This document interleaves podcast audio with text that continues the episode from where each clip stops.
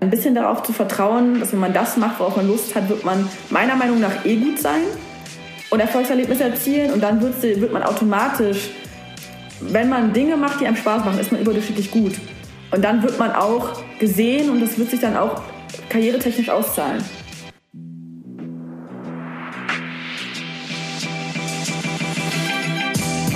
HMS. Und jetzt?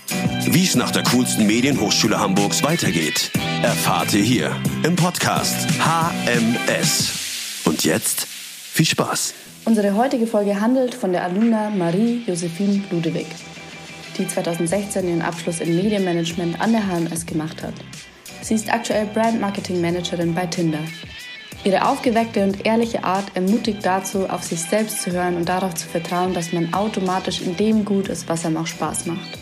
Vor allem Dinge auszuprobieren, die bei anderen für Augenrollen sorgen, sei es ein Praktikum bei der Eventagentur in Ibiza oder nach einem halben Jahr den Job zu kündigen, der einem einfach nicht gefällt. Mich konnte Josie mit ihrem Vibe total anstecken und ich bin mir sicher, dass sie vor allem für Studieninteressierte und aktuell Studierende wichtige und wertvolle Tipps vermittelt. Deshalb wünsche ich euch viel Spaß beim Anhören, freue mich auf euer Feedback und sage Bühne frei für Josie.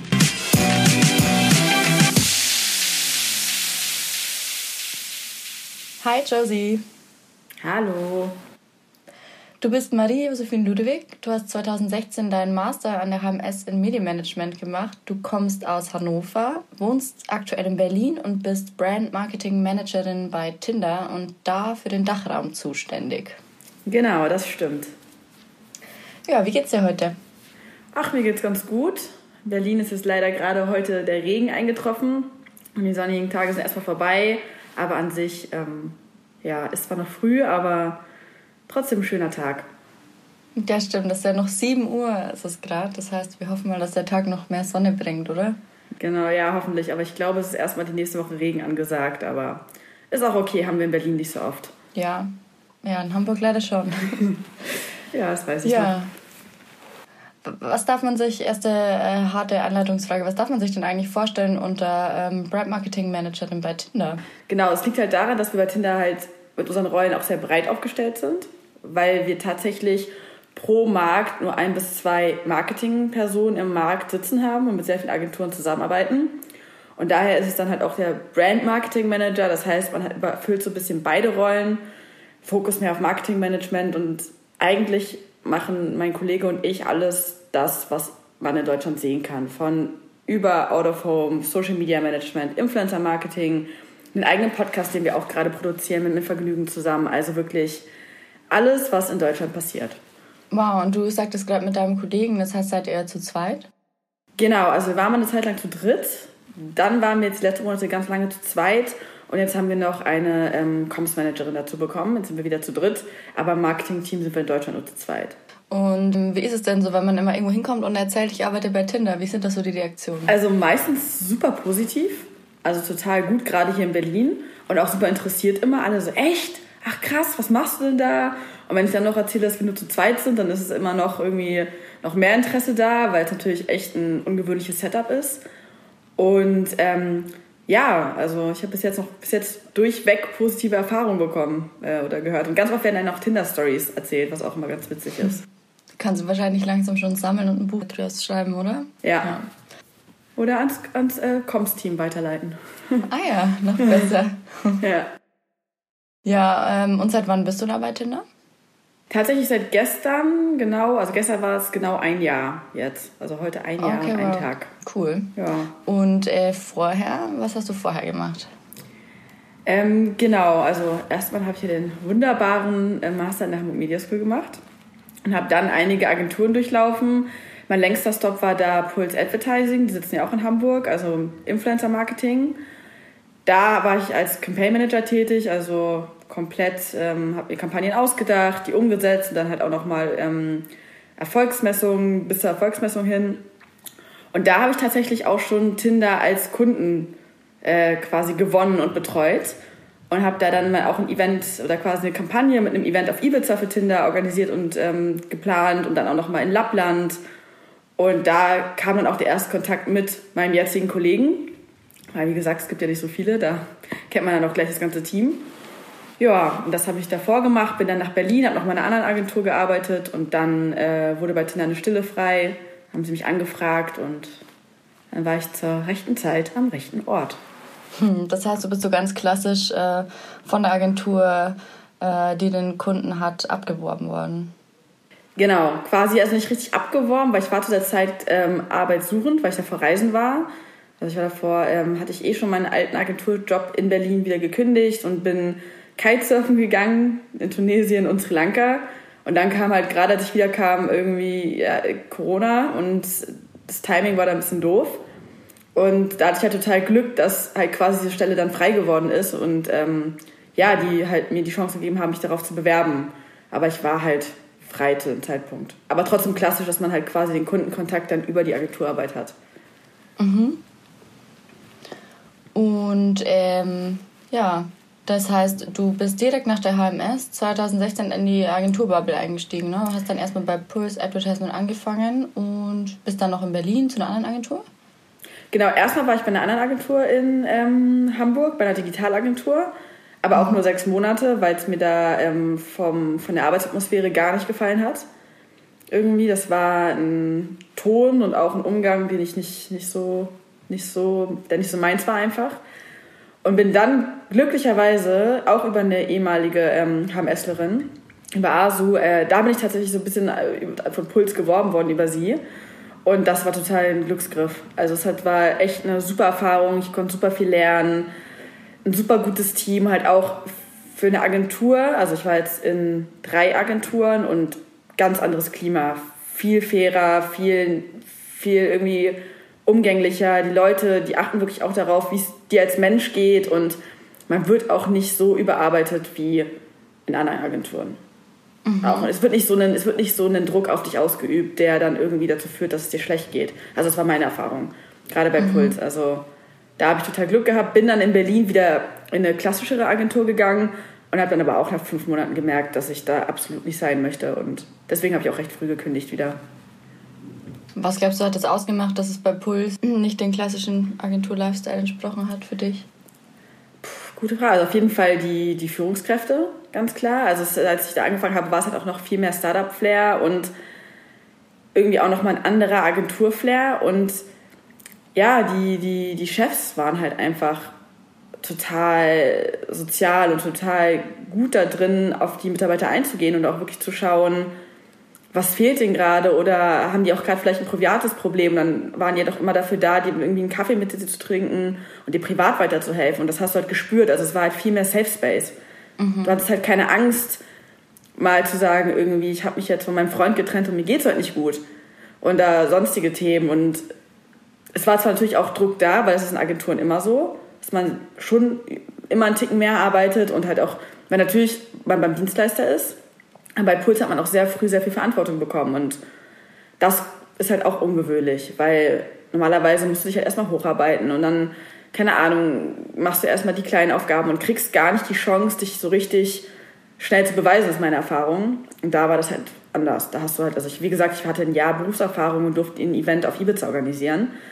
Ähm, und allein, dass ich diese Chance bekommen habe und mich da beweisen konnte, dass ähm, ja, das ist halt, also ist halt was Besonderes und das gibt Puls einem halt sehr schnell, glaube ich, wenn Leute sehen, wenn die sehen, dass man auch Potenzial hat und Lust hat drauf. Mhm.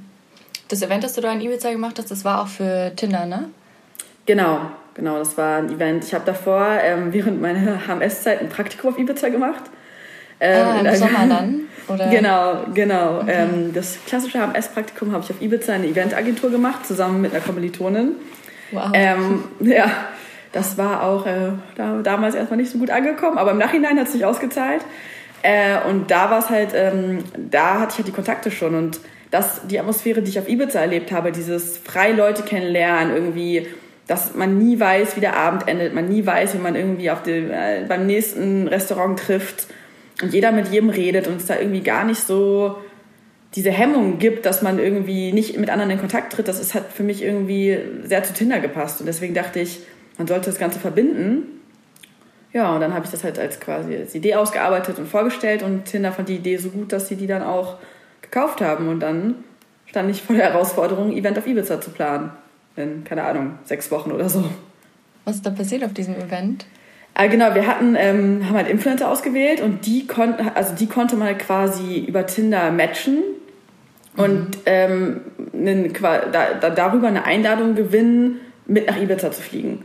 Und dann sind wir halt zu 16, also 16 Influencer, 8 Gewinner oder halt auch das Team, also insgesamt 24 quasi Teilnehmer plus Team, alles zusammen nach Ibiza geflogen. Und es ging eigentlich wirklich nur darum, dass wir ein unvergessliches Wochenende miteinander verbringen. Und ähm, ja, ein unvergessliches Wochenende miteinander verbringen, eine gute Zeit haben und dieses Flirten nur so gar nicht so im Fokus stand, weil das ist Tinder ja auch nicht immer. Es geht ja erstmal darum, neue Leute kennenzulernen, die du so anders nicht kennengelernt hättest und einfach eine gute Zeit zusammen zu haben. Ohne dass dir jemand sagt, was du, in welche Richtung das gehen soll. So. Mhm. Und ähm, dann waren wir am ersten Abend, hatten wir halt erstmal ein Kennenlern-Dinner und am nächsten Tag haben wir dann eine Katamaran-Tour gemacht, also hatten einen eigenen Katamaran quasi gebucht, der dann komplett Tinder gebrandet war und dann haben wir da halt getanzt und waren im Meer schwimmen und ja, das war so ein bisschen die Idee dahinter. Ja, und einfach eine gute Zeit zusammen zu haben. Ja, es ging tatsächlich sehr schön. ja, und das gleiche haben wir dann später nochmal in Lappland gemacht äh, mit einer Husky-Safari und nee, Rentier-Safari, Husky, Schlittenfahrt und hier Nordlichter haben wir uns versucht anzugucken, gab es leider nicht, aber es mhm. war auch sehr cool. Kaminfeuer. Genau, genau. Dann bist du zu Tinder gegangen und dann ist es gleich dort losgegangen mit dem ersten Projekt und zwar Ibiza, ne? Und ähm, das war dann am Anfang von deinem ersten Jahr, oder? Nee, Ibiza habe ich von Pulsseite aus noch gemacht. Ah, okay, okay. Genau, Ibiza, da war ich noch bei Puls. Lappland war ich auch noch bei Puls. Mhm. Ähm, und dann habe ich bei äh, intern halt nochmal das Team gewechselt zu einem internationaleren Team. Ähm, und habe halt dann unabhängig vom Puls entschieden, dass ich nach Berlin möchte. Und habe auch versucht, Puls zu überzeugen, dass sie auch ein Office in Berlin aufmachen. Das hat noch nicht geklappt, aber ich arbeite noch dran. Ähm, ja. Und dann, ähm, das ist mein erstes Projekt, dann habe ich halt im ähm, quasi Juli letztes Jahr bei Tinder angefangen. Und da war mein erstes Projekt auch ein Influencer-Projekt ähm, und eine, der Podcast, der jetzt in die zweite Staffel geht. Mit Vergnügen. Die zweite Podcast, Staffel. Ne? Genau, der zusammen, der Date Night Podcast, der zusammen mit dem Vergnügen. Ähm, ja, so ein Co-Creation-Projekt quasi und der war dann mein erstes Projekt. War auch total cool, weil ich halt vorher noch nie Kontaktpunkte mit Podcast hatte. Und mit Vergnügen auch eine super coole, Agentur ist es ja gar nicht so richtig, aber super coole, cooles Team hat und nette Leute und ja, habe ich echt äh, gleich mit coolen Projekten gestartet. Ja, klingt auch super vielseitig, was du da machst. Ähm, ja. was, sind fern, was sind fernab von dem Projekt so deine Aufgaben als äh, Brand Marketing Managerin bei Tinder? Was kann man sich da noch so ja. im Alltag drunter vorstellen? Ja, also eigentlich alles Mögliche. Also wir sind halt, wie gesagt, fürs ganze Marketing in Deutschland mehr oder weniger verantwortlich. Das heißt, wir planen halt wirklich auch ganzjährlich schon und schauen, okay, wann kann man was machen, wo plant man vielleicht eine größere Kampagne, eine Brandkampagne? Was gibt es für Always-On-Maßnahmen, wie zum Beispiel unser Social Media Channel oder halt auch unsere Influencer Squad, die wir ähm, zusammen mit Puls haben, wo halt da wirklich, das sind halt Sachen, die immer laufen. Und da gibt es halt immer noch Aktionen, wie zum Beispiel eine Brandkampagne, die wir jetzt im Q1 hatten, wo wir uns auf kleinere Städte fokussiert haben mit Out-of-Home-Plakaten, die sehr fokussiert waren wo uns dann leider ähm, die zweite Corona-Welle ein bisschen mm. einen Strich durch die Rechnung gemacht hat, leider. Oder jetzt die zweite Season vom Podcast. Wir planen auch gerade noch einen, äh, quasi Dating-Shows, die wir zusammen mit großen YouTubern entwickeln, die jetzt auch die nächsten Wochen online kommen. Und da sind wir eigentlich sehr frei. Also, es ist, also ich arbeite sehr viel mit meinen Kollegen auch im, im also quasi im MEA-Team zusammen, also überwiegend mit denen aus Spanien, Frankreich und UK. Und äh, da tauscht man sich halt aus, aber eigentlich ähm, schaut man dann auch immer, was für den deutschen Markt am besten ist und arbeitet mit den Agenturen, überlegt sich, welche Maßnahmen man dann demnächst umsetzt. Ja, das ist so ein bisschen das, was ich die ganze Zeit mache. Ja, das klingt wirklich super vielseitig.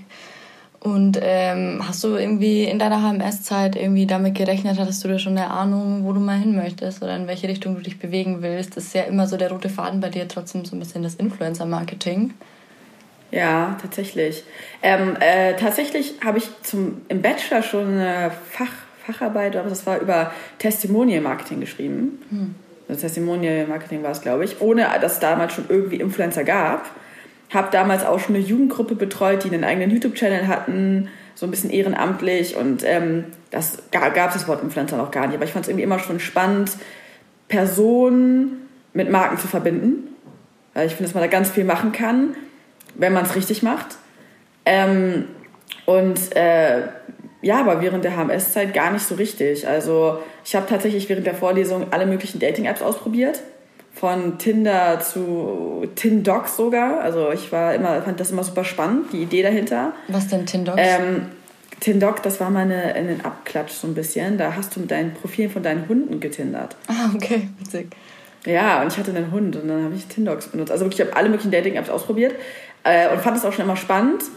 Ähm, aber dass ich da jetzt lande, wusste ich zu dem Zeitpunkt noch nicht. Also ich war da noch ein bisschen, ja, lost, würde ich mhm. mal sagen. Und habe mich da einfach immer so ein bisschen intuitiv entschieden, was ich jetzt als nächstes mache. Ja. ja, ist aber auch spannend. Das heißt, äh, die Beschäftigung mit den Dating-Apps und so war auch so ein bisschen die Faszination. Das kam auf, das war neu und man fragt sich so, genau. wie genau funktioniert das, oder? Genau, und ich fand es halt immer schon spannend, neue Leute kennenzulernen. Oder mhm. halt einfach irgendwie mit neuen Leuten in Kontakt zu tre äh, treten. Ich fand damals auch schon, als es irgendwie aufkam, keine Ahnung, wie alt war ich da, als es mit dem Internet losging damals. Ganz, ganz, ganz jung, zehn. Ich konnte gerade mal schreiben, irgendwie acht, neun, zehn, als es so richtig losging. Da fand ich auch schon Chatten total spannend. Mhm. Also ich fand diese ganze Sache halt quasi übers Internet mit Fremden in Kontakt treten kannst, das fand ich schon immer faszinierend. Und das ist ja quasi, hat sich dadurch ja einfach immer weiterentwickelt. Ja, warst du auf ja. ICQ? Äh, nee, ich war mehr MSN. Ah, Hatte auch ICQ, okay. aber war mehr äh, MSN. Das lag ja immer ein bisschen, wo, wo der Freundeskreis so war, ne? Das stimmt, ja. Ja. Ja, ich kann mich erinnern, als ich irgendwie im Bachelorstudium war, Soziologie, durften wir uns irgendwie, es war ein Methodenseminar, irgendein Thema ja. aussuchen, um Interviews zu führen, erste Interviews, äh, um das so zu üben.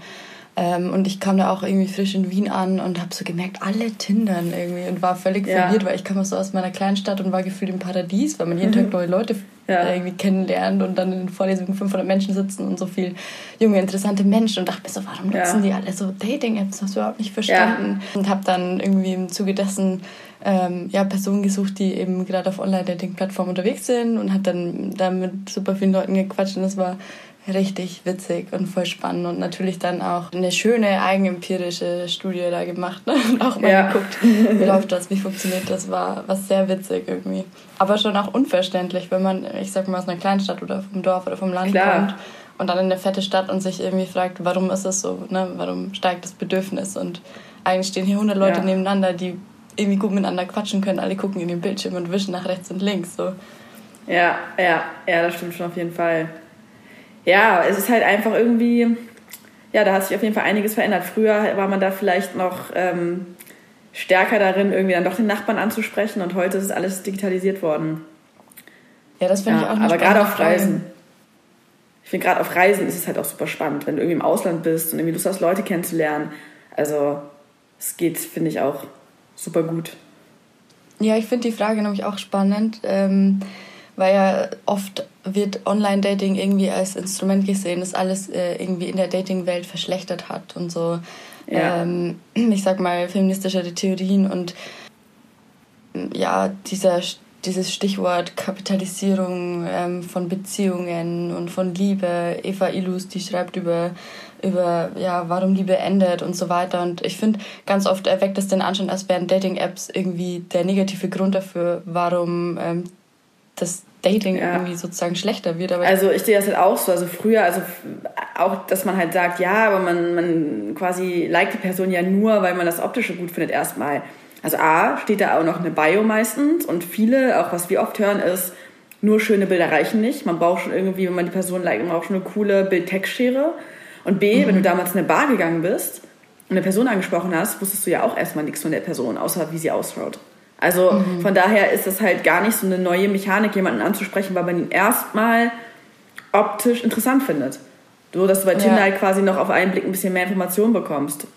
Und ähm, ja, also ich, ich glaube auch, dass ähm, es A, nicht nur Dating-Apps sind, sondern auch gerade die jüngere Generation, also gerade die Gen Z, datet ja auch viel über Social Media. Die kontaktieren mhm, sich da ja auch viel über Social Media. Und ich glaube, es ist einfach ein Wandel der Zeit, dass sich halt alles ein bisschen digitalisiert hat und ja, wie du schon sagtest, also ob da vorher alles so okay war. Also ich glaube, also meiner Meinung nach ist, glaube ich, ähm, wenn jemand die Intention hat, zum Beispiel jetzt irgendwie regelmäßig neue Personen kennenzulernen oder aber auch, böse gesagt, eine Beziehung vielleicht, sich mal nach rechts und links umzuschauen, mhm. dann tut die Person das auch ohne Dating-Apps. Also das ist, dann nicht der Übeltäter, dass man da irgendwie was auf dem Handy tun kann. Ja, das glaube ich auch. Okay, ja. in Zeiten von Corona ist dann die Verfügbarkeit äh, ja. das große Stichwort und so weiter. Ja, aber ich glaube, da ging es halt vor allem um die Frage, was ja auch äh, Dating-Apps oft vorgeworfen wird oder auch Tinder zum Beispiel im Vergleich äh, von, zu Bumble. Ähm, die, die Unterstützung des, der Stereotypen. Ne? Männer fotografieren sich von unten, um größer zu wirken, übertreiben ja. in ihren Profilen ähm, eher nach oben hin, was Jobs betrifft. Frauen machen sich kleiner, fotografieren sich von oben. Männer haben Fotos mit einem fischen, äh, dicken Fisch an der ja. Arme oder so. So diese klassischen ja. Stereotypen, die man da halt auch sieht. Ähm, darum ging es aber. Die sind ja in der realen Welt genauso vorhanden. Wie sollten sie genau. sonst ins Internet kommen? Also. Und was halt auch noch ein Unterschied ist zu anderen Dating, ist, was Tinder halt bewusst nicht macht, wenn man davon jetzt spricht. Tinder möchte bewusst keine Filter, bewusst keine Größenangaben hervorrufen, dass Leute ihre Größe, ihr Sternzeichen, ihre Absichten und am besten noch, ob sie Kinder wollen oder nicht, vorab angeben, weil der Sinn also hinter so ein bisschen sein soll, man soll raus aus der Bubble denken, aus der eigenen, raus aus der eigenen Bubble Leute kennenlernen. Und man soll Personen nicht wie in einem Katalog anhand eines Steckbriefes auf den ersten Blick bewerten. Man soll mit den mhm. Personen sprechen. Und deswegen also es wäre ja für Tinder auch kein Problem, diese ganzen Filter einzufügen. Sie möchten aber als, also Tinder ist die inklusiveste Dating-App der Welt, weil wir halt mhm. wirklich die App sind, die diese ganzen Filter nicht hat, haben. Und das ist halt auch ganz, ganz wichtig, dass das halt eine bewusste Entscheidung ist, da nicht vorab irgendwie filtern zu können oder auf, dass man nicht auf ein Bild guckt und sieht, ach, der ist nur 1,76, ich hätte aber gerne mhm. 1,80 links. Weil das ist mhm. nicht der Ansatz, den wir irgendwie da ähm, vertreten möchten. Auch ja. wenn ich das natürlich alles ganz als persönliche Marie-Josephine Ludewig sage und nicht als Tinder-Spokesperson, um das hier nochmal klarzustellen. Ja, klar. Ja. Ja, ja als, also aus Sicht der Konsumierenden, was ich oft höre, sind, also das, was du gerade beschrieben hast, war ja eher so okay Cupid-Style, ne? dass man halt irgendwie ja. seine ganzen äh, Vorlieben angibt und so weiter. Ähm, willst du mal Kinder? Das sind ja Fragen ja. von A bis Z, ne? Ähm, also auch gut ist. Manche wollen viele, das halt auch. Ja, eben, dass es halt vielleicht auch für viele wären wir wieder bei der äh, kapitalistischen äh, Ansicht, dass es halt Zeitersparnis ist. Ne? Dann, dann triffst genau. du halt nicht jemanden, äh, wenn du jetzt, keine Ahnung, über 30 bist und Torschusspanik hast, der irgendwie sagt, er will eh nie Kinder haben und du bist halt voll äh, auf der Suche nach jetzt dem einen Ding. Ähm, ja, dann sparst du dir halt wahrscheinlich irgendwie ein paar Treffen, ja. die, die vielleicht in eine andere Richtung geführt hätten. Ne? Definitiv. Und ich glaube auch, dass das ähm, beides eine Daseinsberechtigung hat für verschiedene Personen und verschiedene Arten zu daten. Also gerade Tinder zielt ja auch eher eine jüngere Zielgruppe an, also Gen Z, 18 bis 24. Und Ach, wenn okay. das, ja, das ist halt die Zielgruppe von Tinder. Und ähm, Bumble und OkCupid ist da halt eher, glaube ich, 25 plus. Oh, Weil ja. da werden dann solche Themen auch noch ein Ticken relevanter. Also ich glaube, die haben alle Daseinsberechtigungen und ähm, da muss jeder halt auswählen, was für ihn sich am besten anfühlt und womit man halt sich irgendwie am wohlsten fühlt. Ja. Ja, ähm, mich würde aber noch interessieren, sag mal, was hast du eigentlich vor der HMS gemacht? Vor der HMS in Hannover. Krasser Themenwechsel, sorry. Ja, nee, ist gut, ist gut. Ähm, vor der HMS in Hannover war ich tatsächlich, äh, ich habe erstmal Sportabi gemacht, weil ich ähm, dachte, ah, ich mache ja so gern Sport, dann mache ich jetzt mal Sportabi hat nicht so gut funktioniert, aber also ich war klassische Dreier-Abi-Kandidatin, aber ich bin durchgekommen. Dann habe ich ähm, BWL mit Schwerpunkt International Management studiert.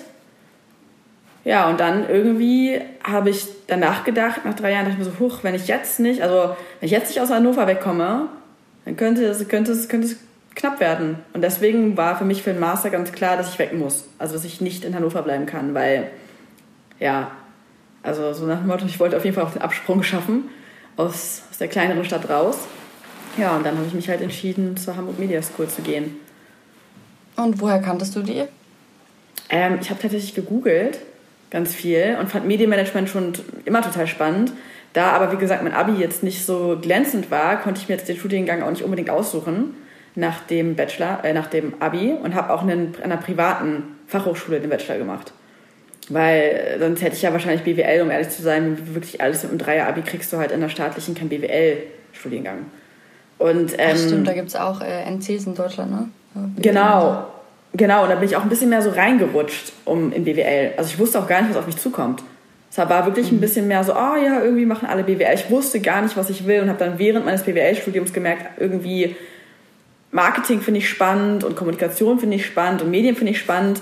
Und davor fand ich, habe ich mir auch schon so ein paar Probestudiengänge angehört und fand halt auch Kommunikation an sich und Medien spannend, aber dachte, okay, jetzt machst du erstmal BWL. Und ähm, habe halt dann irgendwie mich doch für Medienmanagement entschieden, weil ich die Medien schon immer irgendwie faszinierend fand, wie sie halt auf Menschen wirken und was es da für verschiedene Arten gibt, irgendwie, äh, ja, Personen zu erreichen. Also, und dann hatte ich halt ein bisschen recherchiert und gegoogelt, habe die Hamburg Media School gefunden, habe mir da irgendwie das Curriculum durchgelesen und ähm, ja, fand die halt mit Abstand irgendwie am spannendsten vom, vom Aufbau. Dass auch eine kleine Gruppe ist, die Studiengänge mit den Praxissemestern. Genau. Und ich habe Hamburg geliebt und wollte unbedingt nach Hamburg. Das ist noch mit reingespielt. Ja, schön. Und hattest du auch vorher die Möglichkeit, mit Kontakt aufzunehmen mit Alumni oder Personen, die da gerade studieren? Und hast nochmal hier so den Reality-Check gemacht? Ich glaube tatsächlich, ich hatte ja, ich hatte äh, während meines Bachelors einige Praktika gemacht. Und das letzte war bei Fotoform Plus. Ich hatte davor, ach genau, ich hatte davor auch schon mal ein Praktikum in Hamburg gemacht bei Luxodo. Das war so ein Online-Marketing, Online-Marktplatz für, mhm. für Luxusklamotten. Da habe ich mich auch schon in Hamburg verliebt. Und dann ähm, war ich bei Fotoform Plus, das war so ein Studio für Werbefotografie, wirklich noch ganz klassisch, und ein Studiobereich, oben halt Account Management und Co., was ja heute schon gefühlt alles in-house ist. Und da war jemand, irgendwie mich da über irgendjemanden der war da ein Alumni, aber ich weiß nicht mehr, wie der heißt. Mit dem hatte ich mal ganz kurz geschrieben, aber nicht, bin ich auch über den aufmerksam geworden oder habe ich gegoogelt? Jetzt, wo du es sagst, ich weiß es gar nicht mehr. Vielleicht habe ich auch, ja, hat er mir auch. bei mir auch immer. Ja, hat er mir vielleicht doch das, ich weiß es nicht mehr. Aber auf jeden Fall war es kein intensives Gespräch, was ich mit ihm hatte, sondern eher so ein, hey, guck dir das doch mal an oder es ist ganz cool da. Aber der war auch EMBAler.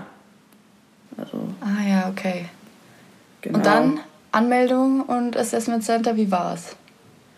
Ähm, ich war super aufgeregt. Ich habe mir so viel Mühe für dieses, ähm, dieses Paper, was man einreichen musste.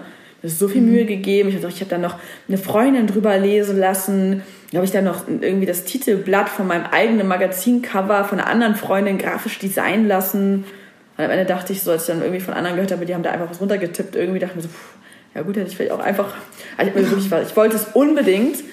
Und das Assessment Center ja, es war auch total aufregend. Es war mein erstes irgendwie Assessment Center ähm, und ja, lief dann doch ganz gut. Also äh, wir waren irgendwie eine Gruppe von acht oder so und ich glaube knapp ein bisschen mehr als die Hälfte wurde genommen. Und das war halt auch echt so ein krasses Erfolgserlebnis.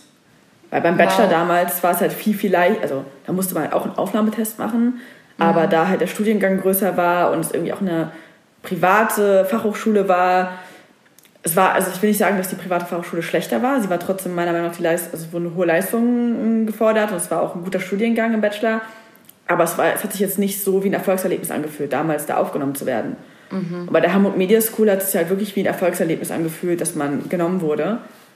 Und, ja, vor allem, wenn du sagst, dass die Quote da 50-50 waren. Wenn ihr zu acht wart und ja. wie viele Leute wurden genommen? Ein äh, bisschen mehr, glaube ich, ich fünf wurden genommen oder so. Es waren halt mhm. irgendwie auch, ich glaube, die, die vor mir wurden alle nicht genommen. Ähm, und dann bin ich da irgendwie auch rein und dachte mir so, pff, ob, ich das jetzt, irgendwie, ob das jetzt geklappt hat.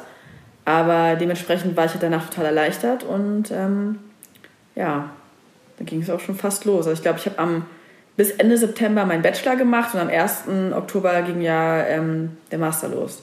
Also es wow. war quasi nahtloser Übergang. Und äh, kannst du dich noch an den Case erinnern? Oder wer hat äh, das Assessment Center bei euch geleitet? War das Armin äh, und Armin war da drin. Ähm, und wer die zweite Person war, weiß ich nicht mehr. Ich kann mich nicht mehr erinnern. Nee, leider nicht mehr. Die Case euch hatten ja mehrere Runden. Da gab es einmal eine Gruppendiskussion, ein Zweiergespräch und äh, eine Einzelpräsentation. Mhm. Ich weiß nicht, ob das bei euch auch so war, diese drei ja, Runden. Doch. Ja, ja. Genau. Das waren so die drei Runden, die es da gab. Ja, und dann ja. wurdest du aufgenommen und dann ging die Reise los. Genau, und dann bin ich erstmal bei meinem Onkel äh, mit in die Wohnung gezogen, weil der hat ein Zimmer frei. Und Altona ganz schön. Und dann, Ach, sehr äh, cool. dann ging's los, genau. Und ich kannte tatsächlich niemanden. Ähm, also ich kannte, glaube ich, noch eine Freundin in Hamburg, aber es hat sich ja dann durch die HMS und alles auch ganz schnell ergeben. Und ja, es war auf jeden Fall am Anfang ganz aufregend und total cool. Ich weiß, dass ich in meinem ersten Monat ähm, unfassbar viele Unfälle hatte, als ich nach Hamburg gezogen bin. Das war Oh mein Gott, wie das denn? Ich wir waren einmal, also ich glaube, das war nach dem, da haben wir uns alle mal in der Schanze getroffen und dann bin ich auf dem Rückweg erstmal in die falsche Bahn gestiegen und dann bin ich irgendwie irgendwo am Arsch der Heide rausgekommen und ähm, wollte dann zurückfahren und bin ich der Bahn hinterhergelaufen und habe mich komplett hingemault und meine Knie aufgerissen. Also es war so ein ganz verhexter erster Monat. Und irgendwie dann äh, noch im selben Monat, zwei Wochen später, habe ich dann abends noch in der eigenen Wohnung, weil meine, ist meine Lampe runtergefallen und ich wollte die Glühbirne rausdrehen, es war noch Strom drauf, habe einen Stromschlag bekommen und musste dann noch ins Krankenhaus. Und das war so mein erster Monat Hamburg und meine Mutter war schon so, kannst, was, was passiert hier? Kind, komm war- wieder heim. Ja, Kind kommt wieder heim. Aber ähm, ansonsten war es äh, ja, aufregend auf jeden Fall. Das erste Mal auch aus der Heimatstadt weg zu sein und Wow, ja. Ja. Aber Stromschlag cool. klingt, klingt heftig, habe ich noch nie von jemandem gehört. Das ist wirklich Ja. so klassisch, wie man sich vorstellt, Glühbirne rausdrehen und dann. Ja, es war auch echt heftig. Also ich stand bestimmt 20 Sekunden unter Strom. Ähm, und ich weiß auch noch ganz genau, dass ich dann am nächsten Morgen, weil ich halt im Krankenhaus auch schlafen musste, das ist abends passiert, in der Hamburg angerufen habe, ja, ich kann heute leider nicht kommen, ich hatte einen Stromschlag, ich liege im Krankenhaus. Und ich mich total, mir ist total unangenehm war, dass ich halt schon so früh einen Tag nicht kommen konnte. Und die meinten, oh mein Gott, nein, ruh dich aus. Und alle waren total erschrocken und ich dachte mir so, ah, war das jetzt krass? Und es war, also es war aber schon krass. Aber es ist alles gut ausgegangen. Wahnsinn, aber es war so, es war auch meine erste Nacht überhaupt im Krankenhaus, die ich jemals hatte. Das war alles so in den ersten Wochen Hamburg. Ja, Wow. Heftiger Start. ja, guter Start. Viel passiert. Und dann ging es ganz geschmeidig weiter in der HMS oder Ja, doch. Was erinnerst du dich so? Doch, also es ging, ähm, doch, es war eigentlich doch alles ganz, ich weiß, dass ich am Anfang ein bisschen eingeschüchtert war, weil die alle so aus, ähm, also weil da halt super viele smarte Menschen saßen und ich irgendwie am Anfang dachte, kann ich da überhaupt mithalten und auch irgendwie noch nicht mich so getraut hatte, irgendwie, irgendwie mich zu melden, meine Meinung zu sagen oder Input zu geben. Das weiß ich noch ganz genau, dass die ersten Wochen wirklich einschüchternd waren, weil man auch gerade niemanden kannte. Aber das hat sich dann auch relativ schnell gelegt und dann hat man sich auch wohler gefühlt und hat sich da eingelebt und eingegroovt und ähm, ja, also es hat sich dann zum Glück mochte ich immer präsentieren und hatte davor nie große Angst. Äh, das hat Mhm. Ja, mir das ist ein ein Vorteil an der HMS. Definitiv, aber es war echt eine coole Zeit und ähm, gerade auch das zweite Jahr dann, wo man irgendwie noch, wir haben ja noch die Medienreise nach Tokio und Dubai gehabt, das war echt Oh, wow. total cool. Die habt ihr ja leider nicht gehabt, richtig? Nö. Wir hatten eine digitale Medienreise. Ja, auch nicht Da schlecht. warst ja du auch zu Gast, ne? Genau, da war ich auch. Das war ja auch nicht schlecht. Aber das war auf jeden Fall ähm, eine richtig coole Zeit und war noch ein wilder Jahrgang, hatten viel Spaß. Ähm, ja, viele Partys. War gut. Das klingt gut. Was würdest du Studierenden mitgeben, die sich vielleicht für die HMS interessieren? Ich habe ähm, letztens am Infoabend mit ähm, ein paar Interessierten gequatscht und da war so die Frage, hat sich das für dich gelohnt? Ja. Ist ja auch eine, also man, man äh, zahlt ja auch was, hat sich das für dich gelohnt? Und äh, das fand ich eine ähm, ja, sehr witzige Frage. Sag jetzt, Frage stelle ich dir Ja. jetzt, Josie, hat sich das für Hat- dich gelohnt?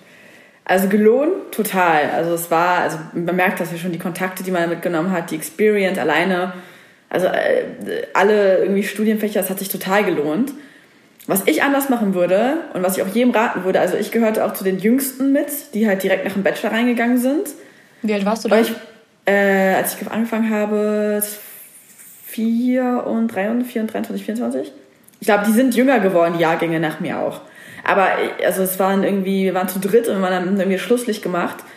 Das Alter spielt erstmal gar keine Rolle, aber es geht mir darum, ich würde jedem raten, wenn, mach einen Bachelor, arbeite ein Jahr oder zwei und mach dann den Master an der Hamburg Media School. Einfach, weil ich das Gefühl habe, das ist so ein geiler Master und ich ärgere mich, dass ich es teilweise zu verschult gesehen habe dass ich halt, es war so geiles Angebot da und für mich, dass man es teilweise, da man halt vom Abi, in Bachelor, vom Bachelor in Master, war man müde von der Schule, vom Lernen und hat es nicht, teil- also ich persönlich konnte es dann teilweise nicht so wertschätzen und aufnehmen, wie ich es jetzt aufnehmen würde.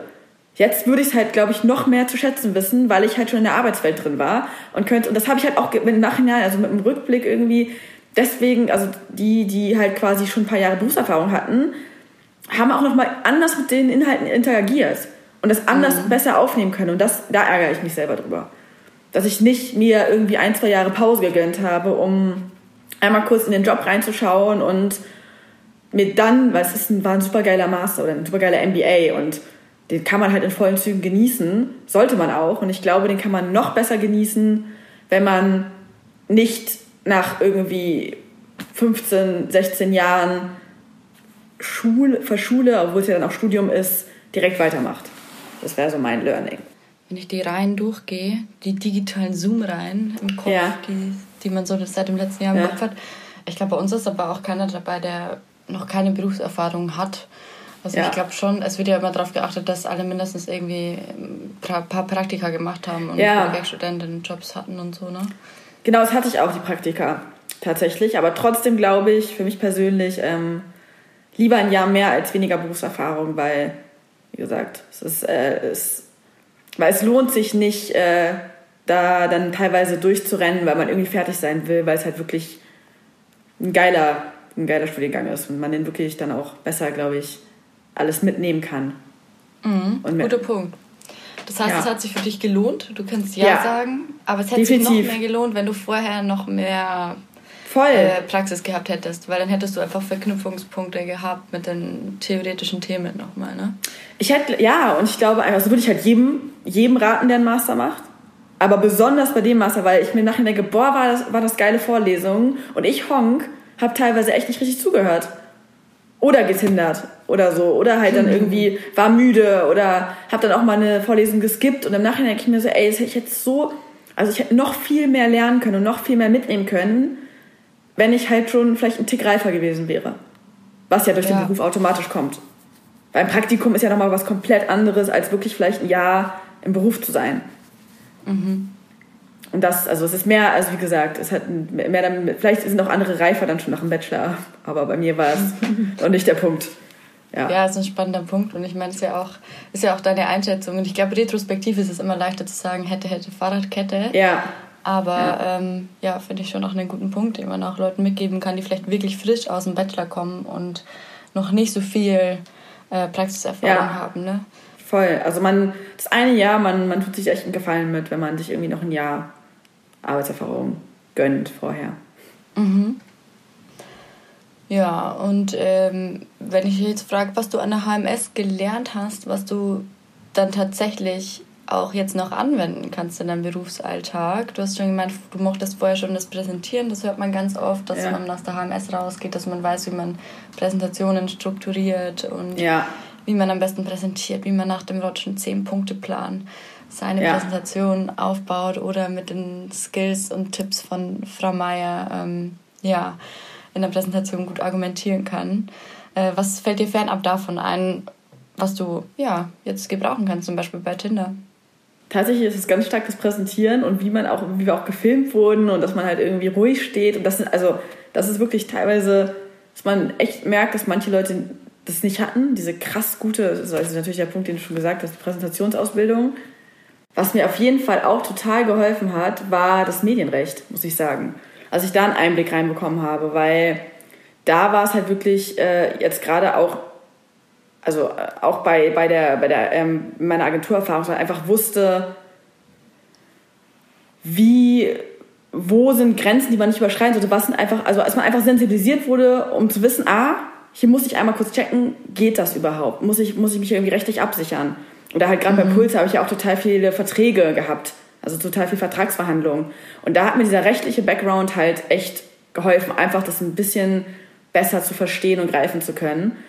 Und natürlich die Praxisprojekte. Also man war halt ganz anders vorbereitet, dadurch, dass man ähm, halt schon mit in Anführungsstrichen richtigen Unternehmen zusammengearbeitet hat, schon Termine mit richtigen Unternehmen hatte, schon Präsentationen vor ja, Verlagshäusern und Co. hatte, die halt nicht äh, irgendwie simuliert waren. Und dadurch war man halt dann auch gerade für mich in der Agenturwelt noch besser darauf vorbereitet, wie man mit einem Kunden arbeitet. Das hat mich halt mhm. auch total vorangebracht. Und wie man halt auch Feedback einpflegt und ähm, dass man halt auch nicht mehr, also man hatte halt schon seine ersten Präsentationen vor Kunden. Das heißt, man ist nicht in die Agentur gekommen und meinte, oh nein, ich hatte noch nie eine Präsentation von einem Kunden, sondern man war irgendwie schon gewappnet. Man wusste, und ein Learning auch, was ich echt mitgenommen habe, was, was glaube ich, Armin immer meinte, dass man sich, was war nämlich mit diesen Kundenpräsentationen, dass man sich nicht in Hemd und Anzug schmeißen sollte, dass man sich nicht verkleiden soll, weil die, die Unternehmen, die diese Praxisprojekte in Anführungsstrichen buchen, buchen äh, Studenten. Und die wollen auch Studenten haben. Die wollen keine Studenten, die sich als irgendwie Unternehmensberater verkleiden haben mhm. oder irgendwie Banker haben. Und genauso habe ich es halt auch in meiner Agentur gesehen oder jetzt halt auch, also ja, in meiner Agenturerfahrung. Ich habe mich nie versucht zu verkleiden oder zu verstellen. Also die Unternehmen, die eine Agentur buchen, die wollen auch Agenturleute haben und dann diese Authentizität zu behalten, das ähm, hat sich sehr, sehr stark eingebrannt. Deswegen habe ich mich auch nie, mir nie ein Kostüm angezogen, wenn ich einen Kundentermin hatte. Klar, saubere Klamotten und alles, aber trotzdem halt ähm, authentisch und dass man da irgendwie selbstbewusst genug ist oder ja, sich das traut, dann auch als man selbst sich vor den Kunden zu stellen ähm, und mit seinem Wissen zu überzeugen, das äh, habe ich da auf jeden Fall auch gelernt. Mhm. Oh ja. Äh, kannst du dich noch an Praxisprojekte erinnern? Was waren das für KooperationspartnerInnen? Ähm, wir hatten, ja, ich hatte, mein erstes Praxisprojekt war äh, mit, mh, ja, Top Special Verlag. Ja, Top Special. Ist ja ja Top Special? Kann sein. Auf jeden Fall war es ein Online, Online, Marktplatz für Reit, äh, Reit ähm, Equipment machen. Ah, wow, okay. Ja, ich als absolut keine Kontaktpunkte zu Pferden. Ähm, ne, das ist dann so lala gelaufen. Das zweite war super cool, da haben wir mit den mh, Namen merken, äh, mit dem Kampfverlag. Klampverlag? Klampverlag, ganz genau, den meinte ich doch. Ähm, haben wir versucht, den EM-Titel von vor sechs Jahren, waren sechs Jahre, äh, da äh, eine Vertriebs- und Marketingstrategie zu erarbeiten. Und das war total spannend, weil wir da halt verschiedene Zielgruppen ähm, oder verschiedene Personen ausgebildet haben, von extrem Hardcore-Fan über nur Event-Fan oder Begleitung und dann für die verschiedenen Fußballszenarien verschiedene Strategien gehabt haben. Weil oh, natürlich, okay. wann Deutschland ausscheidet, ich glaube, in der EM ist Deutschland leider mal wieder sehr früh ausgeschieden, aber das war auch total cool. Ja, und das dritte war dann mit Think, da haben wir einen Future Lab entwickelt. Ähm, das hat auch Spaß gemacht. Das waren sehr coole Projekte. Aber ich glaube tatsächlich, da ich äh, sehr fußballaffin bin, war das mit den ähm, Personas und den Szenarien mein Lieblingsprojekt. Ah ja. Also dir fällt schon auch immer leichter für was zu arbeiten, wenn du dich selbst mit der Zielgruppe identifizieren kannst. Voll, oder wenn, ich, wenn mich das Thema interessiert. Total. Also wenn mich das Thema interessiert, ich bin da, ähm, das ist glaube ich Fluch und Segen zugleich, entweder an oder aus in mhm. jeglichen Projekten. Und ähm, ja, wenn ich dann aus bin, fällt es mir sehr, sehr, sehr, sehr schwer, äh, mich zu motivieren. Wenn ich an bin, weiß ich auch, dass ich halt dann quasi gar kein Problem habe und auch wirklich äh, overpace da ganz gerne mal und halt auch äh, schnell Ergebnisse erzielen kann. Aber man kann sich das ja nicht immer so aussuchen, leider. Ja, das stimmt. Ja. Ich finde es gerade auch sehr spannend bei uns. Wir sind jetzt kurz vorm Abschluss und man führt so ein paar Gespräche mit Kolleginnen und fragt, hey, wo willst du hin? Hast du vielleicht schon was in ein paar Monaten Arbeitswelt und was interessiert dich? Und ähm, im Moment fällt mir schon oft auf, es gibt halt die, die sagen, ja, ich will für das Produkt brennen ähm, ja. und möchte wirklich dahinter stehen und will auch, dass mich das irgendwie begeistert. Und dann gibt es halt die, die, die sagen, ja, ich will halt einen guten Job, ich will halt eine gute Work-Life-Balance und ich will mich irgendwie weiterentwickeln können und sei es jetzt ähm, irgendein Produkt, das ich auf der Metaebene irgendwie verstehe oder irgendwie ja, eher analytisch oder so dazu beitrage. Ne? Ja, voll sind auch verschiedliche Persön also unterschiedlich, teilweise unterschiedliche Persönlichkeitstypen, glaube ich, einfach. Und ich glaube, wenn man erstmal weiß, was man braucht, dann fällt es einem auch viel leichter, einen Job zu finden, der zu einem passt. Also ähm, ich war sehr froh, dass ich da in den Agenturen die Möglichkeit hatte, mich auszutoben und zu sehen, was passt zu mir, wie motiviert bin ich auf den unterschiedlichen Kunden, macht das einen Unterschied, welcher Bereich von, gerade bei Puls hatte ich halt sehr, also sehr verschiedene Aufgaben von wirklich kreative Konzeptentwicklung, Kampagnenumsetzung, oder halt auch Influencer, Vertragsverhandlungen, Signing-Prozesse bis hin dann zum Reporting und dem ganzen eher ähm, ja, analytischen Teil. Und da konnte man wirklich schauen, was macht mir am meisten Spaß und was macht mir am wenigsten Spaß. Und da findet man sich dann, glaube ich, auch ganz schnell. Mhm. Ja. Und was würdest du Studierenden mitgeben, die jetzt kurz vorm Abschluss stehen? Ähm, ja, also erstmal sollte man auf jeden Fall wissen, was, also wenn man sich unsicher ist, was man machen möchte, dann, ähm, ja, ich, ich weiß, es wird immer gesagt, geht bloß nicht in Agenturen, das wird immer an der Hamburg Media School äh, äh, gepredigt, aber ich habe es trotzdem getan und ich bereue es nicht.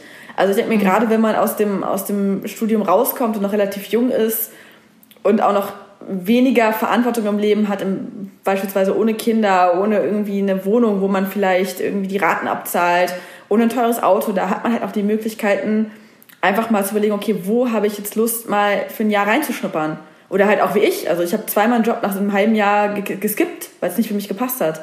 Mhm. Und ähm, also zum einen, man muss jetzt nicht gleich den ersten Job, das muss nicht der Karrierestep schlechthin sein. Ein bisschen darauf zu vertrauen, dass wenn man das macht, worauf man Lust hat, wird man meiner Meinung nach eh gut sein und mhm. Erfolgserlebnisse erzielen. Und dann wird, wird man automatisch, wenn man Dinge macht, die einem Spaß machen, ist man überdurchschnittlich gut.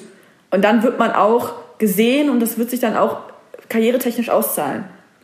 Und das ist, wie gesagt, ähm, was ich, wie, wie ich dazu stehe. Und dass man halt dann vielleicht doch einmal den Job annimmt, der jetzt nicht der Vorzeige-Trainee in dem großen Unternehmen ist und irgendwie das, das, direkt das Einstiegsgehalt bringt, was im Durchschnitt ist, sondern vielleicht eine Agentur oder halt irgendwas anderes, wo man für brennt und wo dann das Gehalt vielleicht erstmal ein bisschen drunter ist und man auch eine Stunde mehr arbeitet, aber einfach, wo man sich ausprobieren kann, in einem irgendwie einen sicheren Rahmen, wo man viel lernen kann, wo man halt einfach richtig Bock drauf hat. Und mhm. ich glaube schon, dass es wichtig ist, irgendwann den Absprung zu schaffen, dass man halt dann nicht sein ganzes Leben viel, viel, viel, viel, viel mehr arbeitet, als man quasi bezahlt wird. Mhm.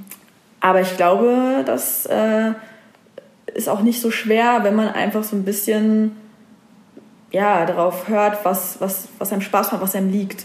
Weil, wie gesagt, also dieses Praktikum in, auf Ibiza, da haben alle die Hände über den Kopf zusammengeschlagen oh Gott, Josie, wie kannst du das Hamburg Media School Praktikum in der Eventagentur auf Ibiza machen? Das war eine Eventagentur für Partyboote. I did it. Und dann habe ich noch meine Freundin Nadine, die auch noch studiert hat, die meinte, weil wir wollten beide ins Ausland, dann meinte ich so, ja gut, aber wenn dann Ibiza, habe ich sie auch noch überzeugt, mit mir das zu machen. Da wurde, da, da, da war dann auch äh, genau im Sekretariat und oh nein, Nadine, nicht du auch noch. Ähm, mhm. Hat mir geschadet? Nein, am Ende waren es die Kontakte, die mir den Pitch besorgt haben bei Puls, die dann halt quasi dieses Tinder-Event so, so geil gerissen haben, wodurch ich quasi bei Tinder im Kopf geblieben bin und jetzt sitze ich bei Tinder im Management. Also das mhm. hätte damals auch keiner gedacht. Da hätte auch jeder gesagt, geh doch lieber, mach doch lieber was in Anführungsstrichen Vernünftiges und ein bisschen Mut da haben, irgendwie, ja, das klingt immer so ein bisschen cheesy, seinem Herzen zu folgen oder einfach dem zu folgen, wo man gerade Lust drauf hat ja. Ja, das klingt sehr schön. Ich finde, das sind ja. äh, gute, motivierende Worte für ja, Studierende wie mich, die gerade vorm Abschluss stehen und ihre Masterarbeit schreiben. Ja. Weißt du noch, über was du geschrieben hast in deiner Masterarbeit?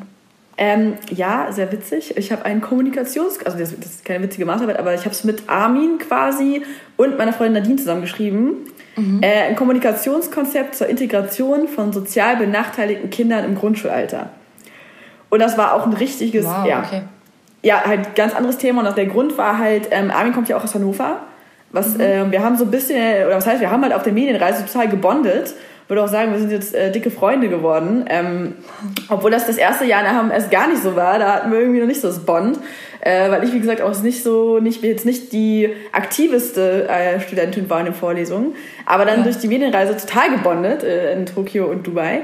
Und ähm, bis heute auch noch. Und ähm, er wohnt halt in Hannover, in einem Stadtteil, wo ähm, seine Kinder gingen auf eine Grundschule, die neben einem Kinderheim sind und neben einem mhm. Flüchtlingsheim. Und ähm, ich hatte mal einen Pflegebruder, der oder ein Pflege, ich habe mein Kind betreut, das in einem Kinderheim war, wo ich auch selber mal leider kurzfristig untergekommen bin. Das ist genau mhm. dieses Kinderheim neben der Grundschule. Und diese, also es ist eine Long Story, die passt hier nicht rein in den Podcast, aber wie gesagt, und dieser, dieser Pflegebruder, den ich mal hatte, der hatte Freunde, die waren noch im Flüchtlingsheim. Und diese Flüchtlingskinder waren teilweise dann auch wieder im Kinderheim. Und alle diese Kinder, also es ist ein sehr, sehr guter Stadtteil, also eher, ich würde sagen, wo eher die, die obere Mittelschicht wohnt. Wenn nicht sogar noch höher. Also das sind sehr schöne Wohnungen, sehr teure Wohnungen direkt am Wald. Mhm. Und diese drei quasi äh, Gruppen sind halt alle auf der Grundschule zusammengekommen. Also die, die, die Kinder von den geflüchteten Eltern, die Heimkinder, wie man es sagt, wenn man das so sagen kann, oder die Kinder, die in diesem, äh, sagt man Heim? Ja, ich will es einfach mal Heim sagen, ja, Kinderheim gewohnt haben. Und halt die Familien, die dann vielleicht eher in einer vier, fünf Zimmer Altbauwohnung mit Blick auf Wald groß geworden sind. Mhm. Und das fanden wir total spannend. Und da haben wir halt überlegt, da haben wir jetzt quasi wirklich so ein, so ein Printbüchlein erstellt, mit so ein bisschen How-to, um halt zu versuchen, dass ja, die, die sozial benachteiligten Kindern davon profitieren können, ähm, quasi, dass die auf diese Grundschule gehen und so ein bisschen halt mitgezogen werden und man sich gegenseitig irgendwie auch bereichert. Und ähm, das war ein total spannendes Projekt. Es klingt super pädagogisch, aber wahrscheinlich ja. war das dann eher so durch die kommunikationswissenschaftliche Ebene ähm, betrachtet, oder? Genau, und ich glaube, wir alle drei, ähm, äh, Nadine hatte auch damals im Bachelor Print studiert und ich glaube, es war auch einfach ein Herzensprojekt. Das hat sich halt so diese, in den Gesprächen auch über Medienreise haben wir da irgendwie gerafft, dass wir da diesen Überschneidungspunkt hatten und wir hatten einfach Lust, was Gutes zu tun. Und Armin war auch Feuer und Flamme. Also der hatte auch echt die ganzen Fotos geschossen. Der, hat uns der war, ist auch im Förderverein der Schule gewesen, hat uns mit der Schule verbunden. Und wir hatten irgendwie echt Lust, ähm, ja, da irgendwie wirklich was zu machen, was vielleicht dem einen oder anderen Kind helfen kann, weil dann vielleicht doch äh, ja, mehr Aufmerksamkeit und Transparenz und Awareness dafür kreiert wird. Mhm.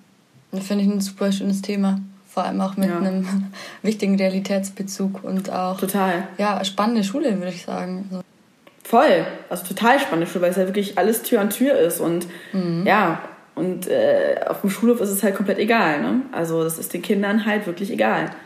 Und mhm. das war halt auch echt schön zu sehen. Ja, voll schön, dass du das in deine Masterarbeit äh, mitnehmen konntest. Ich finde, bei dir merkt man sehr stark, dass du es äh, irgendwie schaffst, in deiner in den Punkten der Biografie, die du mir jetzt genannt hast, äh, irgendwie das, was dich wirklich interessiert, ähm, ja, auch irgendwie ähm, mit in deine berufliche Welt oder sei es die Masterarbeit oder so zu integrieren. Das finde ich super schön. Ja, total. Das ist, äh, danke. Freut mich auf jeden Fall. Ja, es muss auch sein, weil ich glaube, das ist, also für mich definitiv der Weg, ähm, um erfolgreich zu sein. Mhm. Ja, ist auch immer so eine Definitionsfrage, was für einen erfolgreich. Ne? Für einen anderen ist genau. es halt der Porsche und 60.000 Einstiegsgehalt oder was auch immer. Ja, ähm, genau. Drei Worte, die du mit der HMS verbindest. Uh, ähm, Innovation, Familie und ähm, Inspiration. Innovation, Familie und Inspiration. Wow, das klingt wie ein Werbeslogan. Klingt schön. Ja, kommt die Marketing, das Marketing durch. Ne? Ja, ähm, du Josie, äh, wir sind schon bei der letzten Frage angekommen. Mhm. Sieh da, es ging super schnell vorbei. Es mhm. ist jetzt mittlerweile nicht mehr 7 Uhr, sondern schon fast 8 Uhr. Wir sind bald wach. Mensch. Unsere Stimme wird auch langsam lauter. Ähm, ja, ich möchte äh, dich jetzt fragen, äh, beziehungsweise dir die Chance geben, dass du eine Person aus der HMS grüßen kannst. Irgendeine Person, mit der du im HMS-Kontext, sei es jemand von einem Praxisprojekt, eine alte Kollegin, Mitstudierende oder irgendwelche Dozentinnen, dass du eine Person grüßen kannst und der was ausrichten kannst. Ja, es ist total schwierig, weil ich habe eigentlich drei Personen, die ich grüßen will. Das ja, okay, ich dann jetzt. du drei. Und zwar alle aus verschiedenen Kontexten. Also einmal mhm. Nadine, wie ich schon gesagt habe, das halt wirklich meine beste Freundin ge geworden ist und die halt quasi mir, also wir ähneln uns bis, äh, bis zur Schuhgröße die jetzt leider nach Australien erstmal ausgewandert ist, aber trotzdem, die ich, mit der ich diese fünf Jahre, also zwei Jahre Hamburg, also zwei Jahre HMS und dann noch drei Jahre Hamburg intensiv geteilt habe, mit der ich die Masterarbeit zusammengeschrieben habe, auf Ibiza war und der ich halt alles, was an der HMS ist, verbinde. Ähm, dann Armin, der halt, wie gesagt, durch, besonders durch die Medienreise wirklich eine Art äh, sehr guter Freund, würde ich sagen, und auch irgendwo Mentor und Wegweiser geworden ist, den ich immer anrufen kann, was ich total schätze. Und Asu, die ich zwar quasi gar nicht so richtig im Studium, die habe ich nur mal in dieser Medienrechtsvorlesung gesehen. Dann haben wir aber auf dem OMR gebondet irgendwie, sie war eine IMBAlerin. Mhm. Und haben direkt gebondet, weil wir irgendwie beide Alumnis waren und haben uns doch irgendwie ganz gut verstanden. Und, aber wie gesagt, nie wirklich durch die HMS außer dieser also Vorlesung war der Kontaktpunkt. Und die mich dann halt zu Puls geholt hat und was glaube ich ein super wichtiger und einsteigender Schritt war in meiner also in meiner beruflichen Karriere oder in meinem beruflichen Werdegang und mich da so ein bisschen quasi äh, bin ich nicht gerettet vielleicht das falsche Wort aber also da bin ich dafür unfassbar dankbar weil ohne diesen Schritt wüsste ich nicht würde ich wahrscheinlich auch irgendwo jetzt sitzen und hoffentlich glücklich sein aber nicht da wo ich jetzt bin. Ja. Wow, das, das waren sehr schöne drei. Worte ja, ich schicke Ihnen auch allen drei den Podcast, damit Sie das hören. Ja, das ist doch eine gute Idee. Ja, danke für deine ganzen Insights und deine, ja, deine ehrlichen Antworten. Ich fand es äh, super schön, mit dir zu quatschen. Tschüss, bis bald. Ciao. So, das war's mit einer weiteren Folge HMS und jetzt, in der wir versuchen, Studieninteressierten mit Hilfe unserer ehemaligen die vielseitigen Chancen nach einem Master an der HMS aufzuzeigen. Ich bin Antonia und hatte wieder mal viel Spaß dabei, dieses Mal Josie kennenzulernen und ich freue mich über euer Feedback, Wünsche oder Anregungen unter podcast at hamburgmediaschool.com. Danke fürs Reinhören und bis zum nächsten Mal.